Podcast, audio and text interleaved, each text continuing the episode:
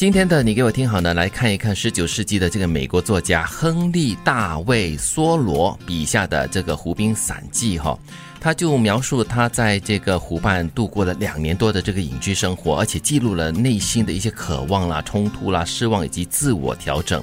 它不仅是文学史上很重要的经典巨作，也是很多读者捧在手里面细细翻阅的书。里面呢有不少的金句，现代人可以拿来好好的思考人生哈。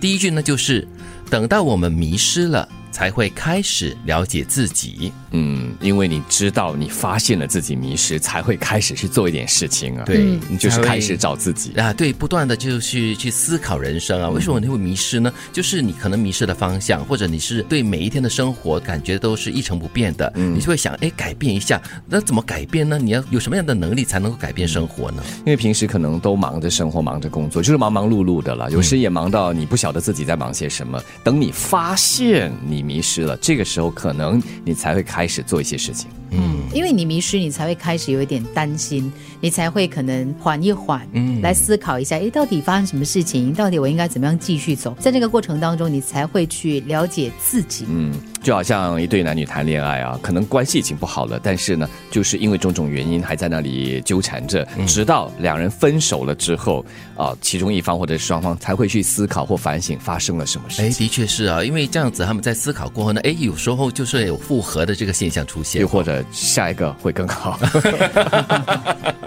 那第二句呢，就是万事未变，是我们变了。哇，这个叫以不变应万变吗？呃，也不完全是，有时候就是我们越长大。大了过后呢，在生活中的一些呃思维啦，或者是你面对的一些境遇过后呢，会改变你一些思想。对，其实简单到啊，你可能每天走同样的一条路，有一天呢，你决定说，哎，我今天先拐个左，嗯，然后呢，再往那个目的地去，是，你会发现你看到的景色不一样的，甚至你的思维也不同。其实那个景点是一模一样的，是，比如说有时我去远足啊，去的路途上觉得哇特别遥远，特别难走，回来的时候觉得哎。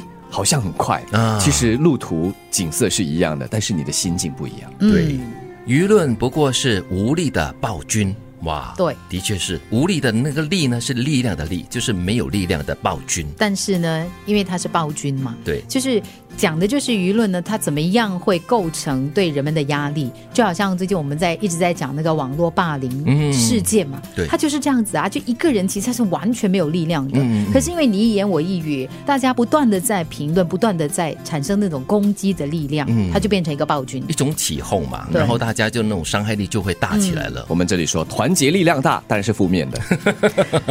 所以舆论呢，你不要去太过在乎它，嗯，因为它是无力的暴君。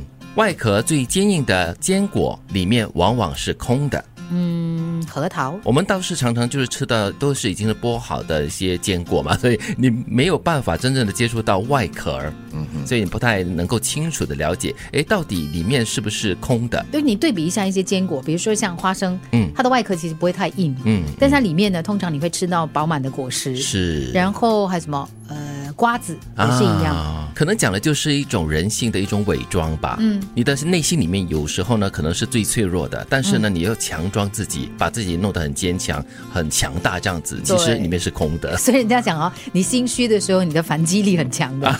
对 对对，而且会很激烈。又或者是有些人特别大声说话，特别强硬，特别特别大声，其实它里面可能什么都没有。对，这句话呢，我看了过后，嗯，很开心。最富有的时候，你的生活也是最贫穷的。我说的开心是因为 我我常常处于很贫穷的状态，但是呢，我的生活跟我的心理是很丰富的。恭喜你，阿 Q 好。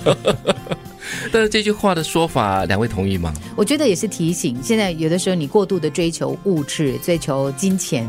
然后呢？结果你的重心摆错了，你就会感觉，哎，我的生活很平凡，我没有时间跟家人、跟朋友、跟自己相处。对，很空虚哈。这里说的是实质的物质，还有精神的追求。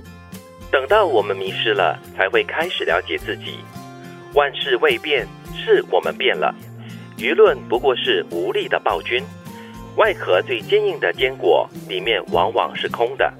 最富有的时候，你的生活也是最贫穷的。